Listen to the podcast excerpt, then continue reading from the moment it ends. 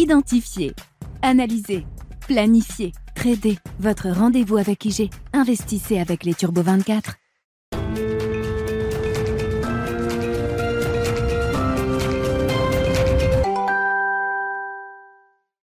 Bienvenue dans Smart Bourse, votre double dose quotidienne de marché en direct sur Bismart. Chaque jour à la mi-journée, 12h30, 13h. Et en fin d'après-midi, la grande édition pendant une heure à partir de 17h en direct, rediffusée à 20h sur Bismart TV.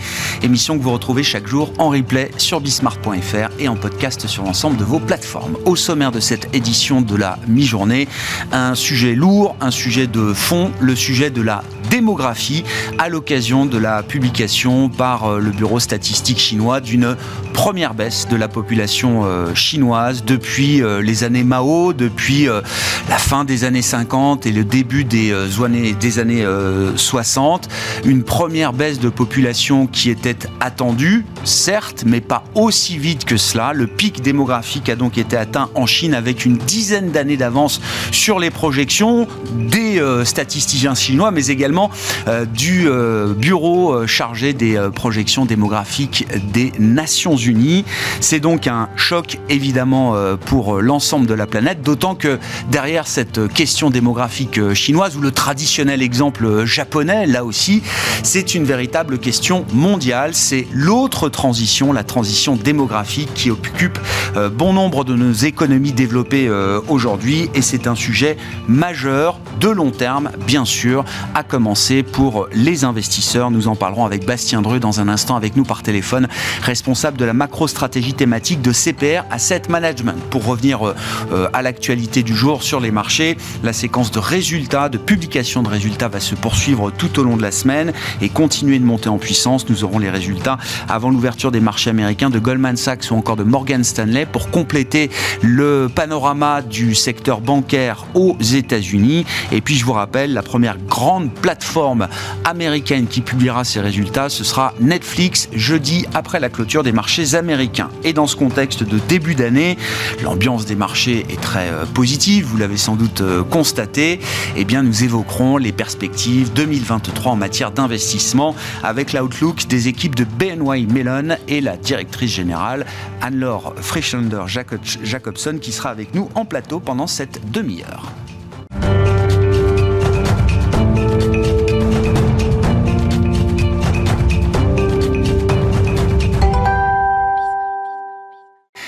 D'abord, la question euh, démographique, c'est l'autre transition. La transition euh, climatique, évidemment, euh, occupe les esprits de manière importante, mais la transition démographique mondiale est un sujet qu'on ne peut pas négliger aujourd'hui. Nous en parlons avec Bastien Dreux, qui est avec nous par téléphone, responsable de la macro-stratégie thématique de CPR Asset Management. Bonjour et bienvenue, Bastien.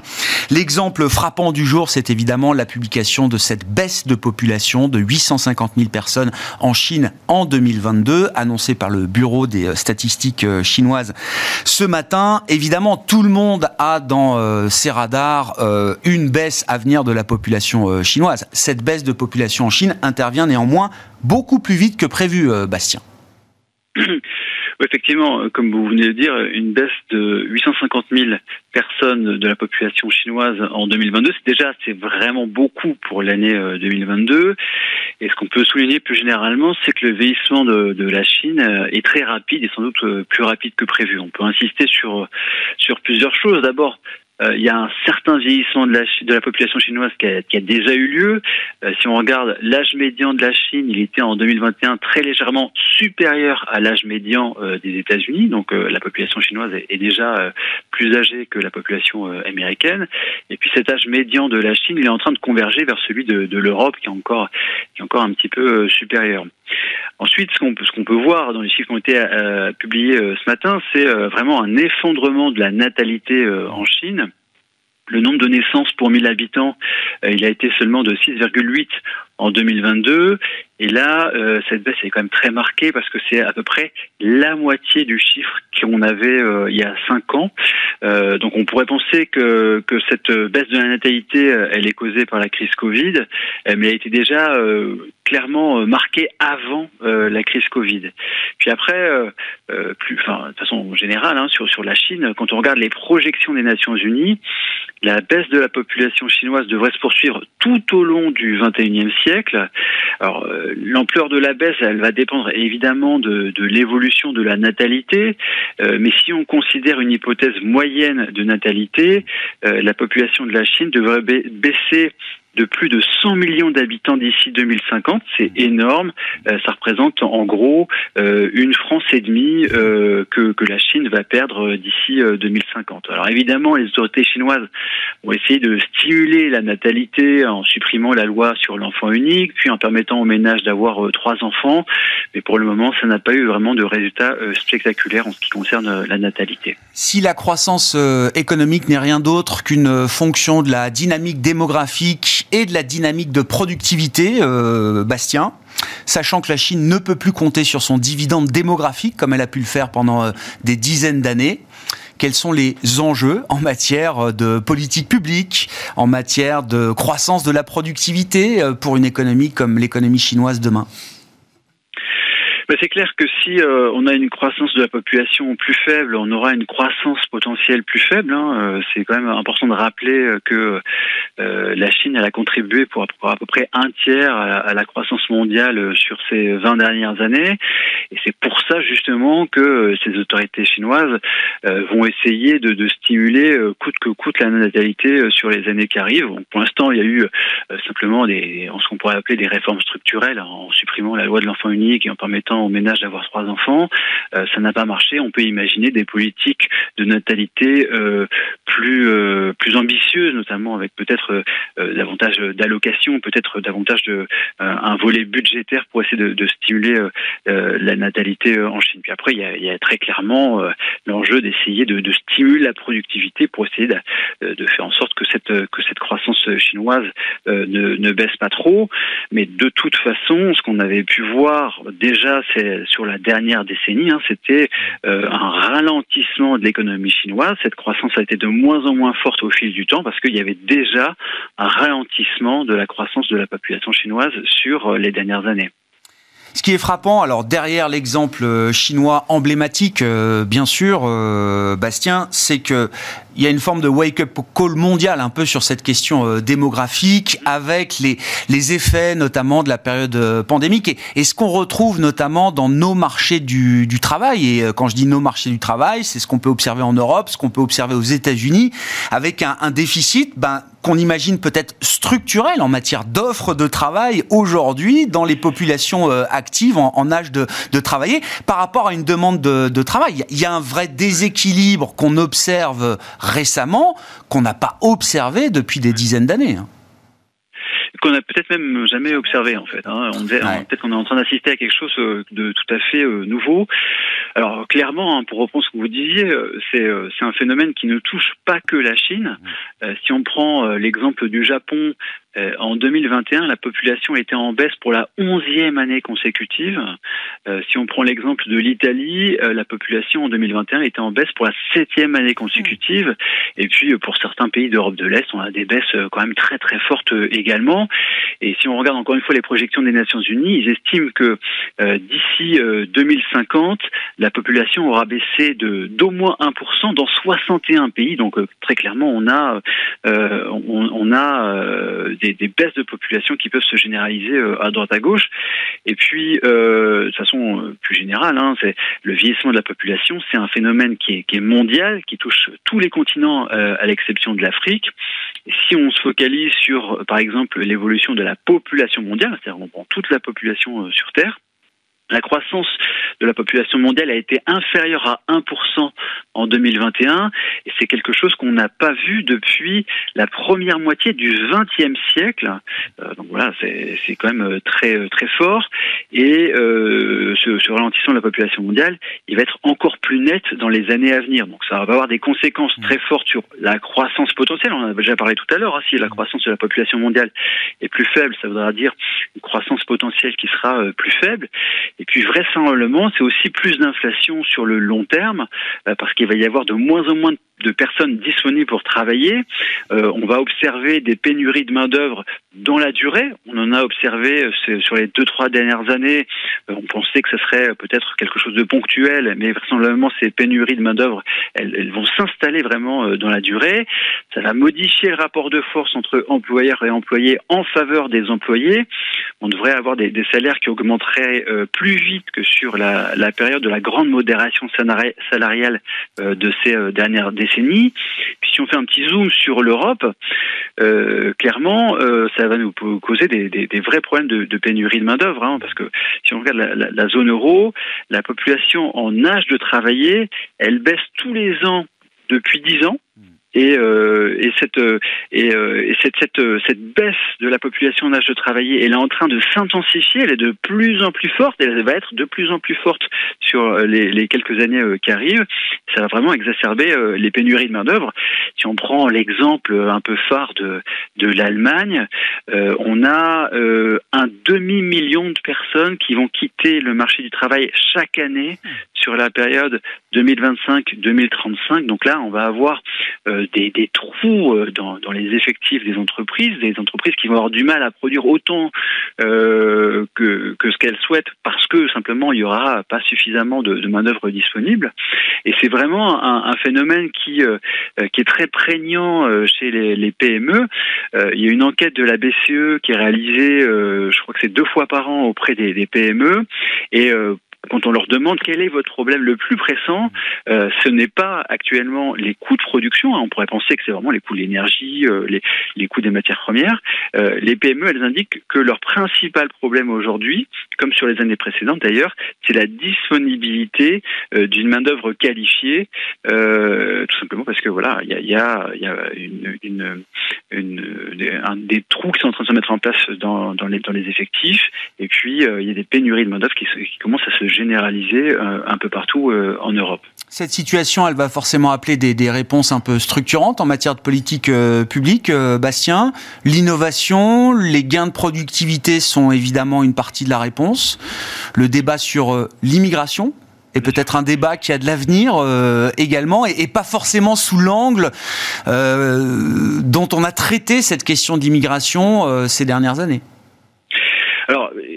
La, première chose, c'est que le, vieillissement de la population et la généralisation des, des, euh, pénuries de main-d'œuvre, elle, euh, elle, accélère en fait la robotisation et l'automatisation. Hein. C'est quelque chose qui a été montré euh, notamment par des travaux des, des économistes du, du, FMI. Donc clairement, on a une accélération de la robotisation, automatisation du fait du vieillissement de la population et des pénuries de main d'œuvre. faire la Corée du Sud. La Corée du Sud, taux de fertilité le plus bas du monde, 0,8. C'est peut-être le pays le plus robotisé aujourd'hui dans le monde. Oui, avec euh, avec la Chine, mmh.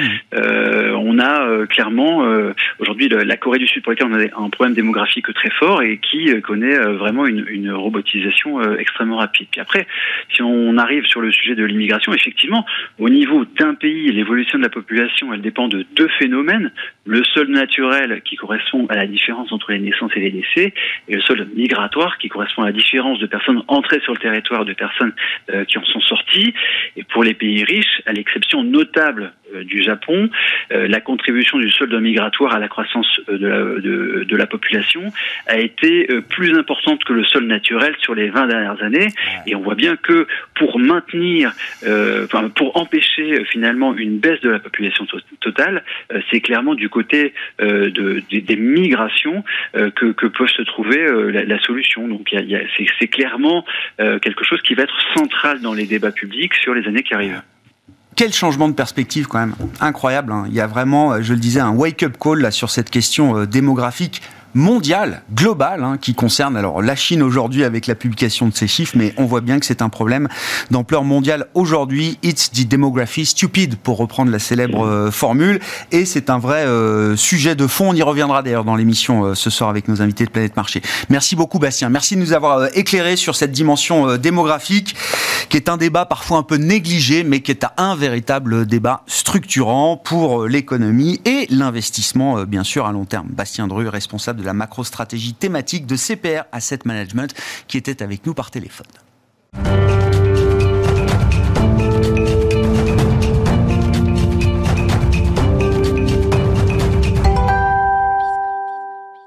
Bon, on peut réfléchir à 10, 20, 30 ans. On peut aussi réfléchir à l'année 2023 telle qu'elle se présente sur le plan de l'investissement euh, notamment. C'est euh, la saison des perspectives en matière de macroéconomie, en matière d'investissement également. Et le DG de BNY Mellon IM est à mes côtés en plateau, Anne-Laure Frischlander-Jacobson. Bonjour Anne-Laure. Bonjour. Merci beaucoup d'être euh, d'être là. Euh, vous n'achetez pas, BNY Mellon IM n'achète pas euh, totalement le, blue sky scénario dans lequel les investisseurs baignent en ce début d'année. L'idée du soft landing parfait, de l'environnement Goldilocks, boucle d'or. C'est ce qui guide les marchés depuis quelques jours, quelques semaines maintenant. Vous dites méfiance. Le rallye nous semble trop tôt. Nous sommes trop tôt, c'est vraiment le message. Euh, si on regarde euh, aujourd'hui euh, sur quoi il est pricé, c'est l'atterrissage en, douceur et également une baisse de l'inflation. Or, selon nous, il me semble que chez BNY Mellon, nous n'avons pas toutes ces conditions qui sont réunies pour cet atterrissage en, douceur. Je vais développer un petit peu pourquoi ces, conditions ne sont pas encore réunies. déjà, sur 2023, il y a trois indicateurs qu'il faudra vraiment suivre. Euh, le premier, c'est la dynamique de l'inflation. Hmm. La deuxième, c'est comment les banques centrales vont réagir face à cette dynamique de l'inflation. Et ensuite, le, troisième, c'est l'interrogation que l'on a eue sur la sortie de crise de la Chine et quid de sa vigueur. Hmm. Alors, euh, chez BNY Mellon, on a deux euh, scénarios principaux aujourd'hui, plus un scénario de risque sur lequel je ne vais pas m'attarder vraiment. Euh, le premier euh, scénario, qui est celui que l'on voit actuellement, qui est celui d'un atterrissage en douceur de l'économie, où l'inflation ralentit plutôt que prévu, ce qui permet aux banques centrales finalement de stabiliser euh, leur leur hausse des taux et de limiter autour de 4,5, 4,5 euh, maximum en 2023 et de voir finalement cette normalisation de l'économie. Bah, ce scénario, actuellement, nous anticipons que 30% de ah probabilité. Donc c'est assez faible. Euh, et pourquoi seulement 30% bah, Déjà au niveau de l'inflation, euh, si on regarde euh, les récentes bonnes nouvelles, euh, les récentes bonnes nouvelles intègrent finalement le CPI, c'est-à-dire donc une inflation qui inclut notamment le prix du pétrole, euh, et des matières premières et, de, la, et, de la nourriture, de l'alimentaire. Euh, donc récemment, on a, on, est, on a eu cette baisse aux États-Unis qui a annoncé à 6,9, mais si on décortique un petit peu, le corps inflation mm. reste quand même très élevé. Et là, les marchés se sont focalisés sur l'inflation diminue, c'est une bonne nouvelle. Mm. L'autre condition, donc au niveau de l'inflation, tant que le marché du travail euh, n'est pas finalement euh, revenu à un point normal et qu'on arrive à, limiter cette pression sur les salaires, ce que l'on ne voit pas aujourd'hui, on ne peut pas dire qu'il y a vraiment un ralentissement euh, de, de l'inflation.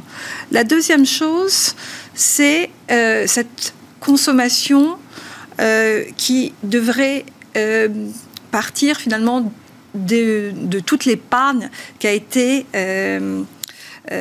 accumulée. pendant, pendant hum pendant ces dernières années, qui permettrait finalement de, continuer à, soutenir l'économie. Euh, ça nous semble un petit peu euh, limité, c'est-à-dire de rester justement uniquement dans cette épargne. Et, on, s'attend finalement à ce que euh, cette inflation cette, commence à finalement avoir un, impact sur le pouvoir, le pouvoir d'achat et va se traduire au niveau du consommateur. Il faudrait également qu'au niveau euh, de, la crise énergétique, on arrive à avoir une stabilisation de l'Ukraine, euh, de, la crise en hmm. Ukraine, ce qui n'est malheureusement pas le cas. Or, euh, les prix de l'énergie ont été stabilisés récemment un petit peu par cet hiver doux, hmm. mais on n'est qu'en janvier. Hmm. Donc, on n'a pas encore terminer le problème. Donc eu une résilience au niveau euh, de l'Europe face à la crise énergétique, c'est un point positif, mais on n'est pas complètement sorti, sorti de l'impasse. Je comprends. La, résilience qu'on observe jusqu'à présent de nos économies, c'est vrai aux États-Unis, c'est vrai euh, en Europe, vous dites, on ne peut pas l'extrapoler fiablement sur l'ensemble de l'année 2023 et à un moment le choc énergétique, le choc monétaire doit se traduire à un moment dans euh, un ralentissement économique plus prononcé que ce qu'on anticipe désormais. Il y a peut-être eu un excès de pessimisme il, y a quelques, il y a quelques mois, mais là, il y a quand même un excès d'optimisme. Donc, euh, et puis surtout, il y a une chose qui est importante, c'est quand on revient à la dynamique des banques centrales, c'est comment elles intègrent les chiffres de l'inflation. Complètement. Or, aujourd'hui, il n'y a aucun indicateur qui permet aujourd'hui d'affirmer que les banques centrales vont changer leur politique monétaire. Elles ont été très fermes euh, sur le fait que le quoi qu'il en coûte aujourd'hui était pour combattre l'inflation. Euh, et aujourd'hui, donc, on est quand même dans cette volonté euh, de, de, maintenir donc une politique de rigueur au niveau de, de la hausse des taux. donc, pour nous, si vous voulez, si on regarde également par le passé, chaque hausse des taux significative, c'est dans les 18 mois traduit par une récession. Là, qu'en 2015, mais la hausse des taux, elle était quand même très très limitée. Donc, on n'est pas encore, on n'a pas vu l'impact euh, de ces hausses des taux sur l'économie. Et notre scénario central, qui est celui donc d'un passage par la récession avant de se renormaliser, non pas qu'on va qu'on part de très très loin, dans le sens, euh, on n'est pas dans un, scénario de beer market ou de récession très marquée, mais on est sur le fait, sur un, décalage, mmh. le timing, c'est-à-dire que pour nous, on mmh. n'a pas encore euh, assimilé le choc de cette hausse des taux dans l'économie, que les banques centrales vont quand même vouloir passer l'économie américaine mmh. notamment par une récession et qu'aujourd'hui, il y a quand même encore un certain nombre d'éléments qui sont négatifs, euh, notamment sur l'économie euh, européenne, euh, qui ne permettent pas d'être positifs. J'entends. Et de ce point de vue-là, vous dites le, le marché a oublié un petit peu le passage par cette case récession d'une certaine manière. Exactement. et puis, on peut aussi s'interroger sur la sortie de, de crise de, de, de la Chine, Bien sûr. qui récemment a ouvert, probablement plutôt avec plus de vigueur que prévu. Mm. C'est une bonne nouvelle, il y a quand même des bonnes nouvelles dans, dans, tout cela, mais qui est encore quand même fragilisé. Là, ils ont sorti euh, leur, récent, leur euh, estimation de PIB qui est, qui, qui est bien, mais qui, enfin, qui est bien reste quand même le deuxième plus faible depuis. Oui, oui, oui. Euh, oui, ah bah, ils sont loin des objectifs qui s'étaient fixés, c'est sûr. Donc, donc, on est quand même avec une, une, Chine qui est fragilisée par son, son secteur immobilier. Ouais et également qui ne va pas pouvoir compter sur ses exportations, puisque aujourd'hui on est quand même dans un changement de paradigme où on internalise également de plus en plus la production, ce qui ne va pas d'ailleurs arranger l'inflation, puisque ces coûts de production qui sont de plus en plus internalisés, alors qu'avec un marché du travail qui reste très, tendu, euh, eh ben, augmente forcément euh, cette, cette, production. Euh, sans forcément améliorer la productivité. Mmh. Donc là, on est un petit peu dans cette... Euh, et puis, il va falloir financer la transition énergétique. Donc pour nous, cette inflation, elle risque d'être euh, persistante.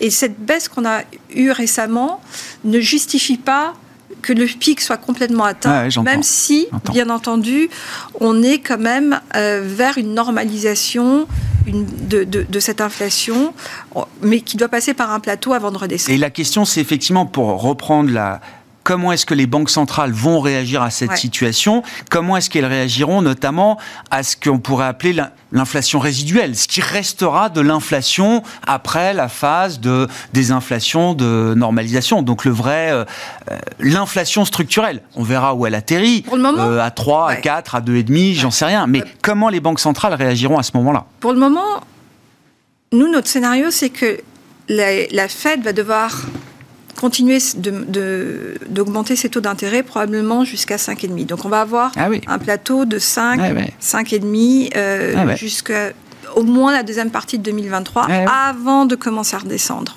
D'accord. Donc on a à peu près à 100 points de base de différence par rapport à ce que presse le marché. Euh, il va y avoir probablement cette résiduelle. Est-ce que le nouveau, le prochain 3% d'inflation sera l'ancien 2% C'est la question. C'est tout à fait possible. Euh, selon, euh, selon euh, la, la, la, réaction de l'économie face à cette inflation. Donc on peut, on peut supposer qu'il y aura quand même cette, ce regard. Mais aujourd'hui, on n'est pas encore là. Il y a vraiment cette volonté de baisser cette inflation qui n'est pas encore complètement, complètement là. Comment est-ce que votre euh, analyse chez BNY Mellon euh, IM se traduit en matière de stratégie d'investissement justement au démarrage de cette année 2023 euh, démarrage qu'on a beaucoup commenté et on l'a compris. Voilà, il y a eu un rallye, donc sur le niveau des valorisations, ça aide pas forcément.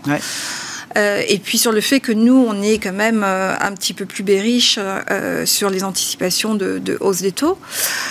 donc aujourd'hui, on reste encore un peu prudent sur les, actifs à risque. On est quand même passé relativement neutre sur, sur le crédit et toujours légèrement positif sur les obligations souveraines. Mmh. Les obligations souveraines pourraient être notamment vecteurs d'actifs refuge. Et puis En cas de récession, bah, bien sûr. Oui, c'est le premier intérêt du souverain. Oui, oui, oui j'entends. En cas de volatilité, et, et donc on quand même des, des, rendements qui sont assez intéressants aujourd'hui. Euh, le crédit investment grade, notamment européen, commence à avoir des, des yields qui sont intéressants. On est mm. autour de, de, de, 4 à peu près sur, sur le crédit investment grade euh, en Europe. Euh, donc on est plus favorable sur le crédit investment grade européen euh, qu'américain du fait des valorisations qui puissent être actifs. On reste encore prudent parce qu'il peut y avoir, il peut y avoir effectivement ces hausses des taux et, ces, et, puis une, un peu de volatilité sur les marchés. Sur les actions, on n'est pas encore retourné positif. Ah mais j'entends. Dans six mois, c'est-à-dire que c'est vraiment encore. C'est une question de séquence. C'est un séquençage en fait. Voilà, c'est un séquençage. Et à la fin, euh, la deuxième partie de l'année, on, revient beaucoup plus positif. Mm.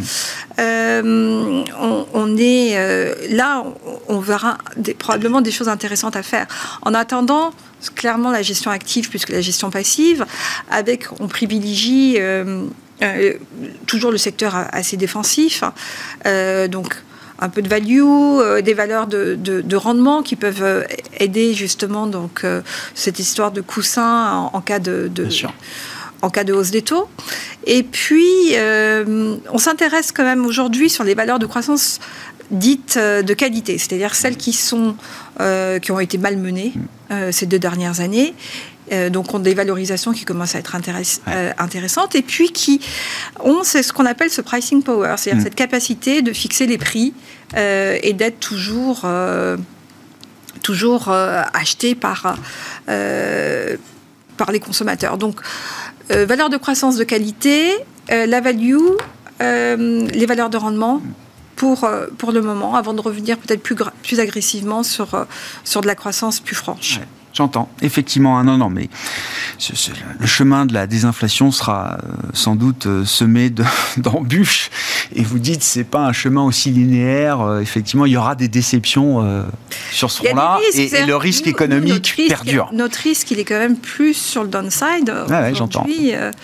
en termes, en tout cas, de valorisation de marché et des anticipations économiques qui sont, on espère se tromper, oui, non, non, mais c'est trop tôt pour rayer le mot récession de notre vocabulaire, là, j'entends. Non, mais c'est, en tout cas, juste peut-être pour, euh, pour euh, rebaser, euh, l'idée, c'est pas qu'on rentre dans un beer market, non, non, j'entends. qu'on est très négatif, c'est qu'on est plus mitigé que ce que le marché le laisse penser aujourd'hui. Donc, on dit attention, prudence, il peut y avoir des retours aujourd'hui, donc on y va plus graduellement.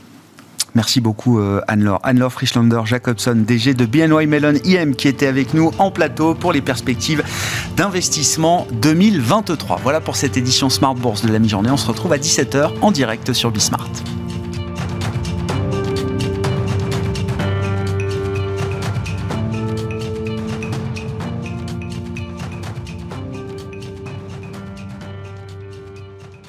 Identifier, analyser, planifier Trader, votre rendez-vous avec IG. Investissez avec les Turbo 24.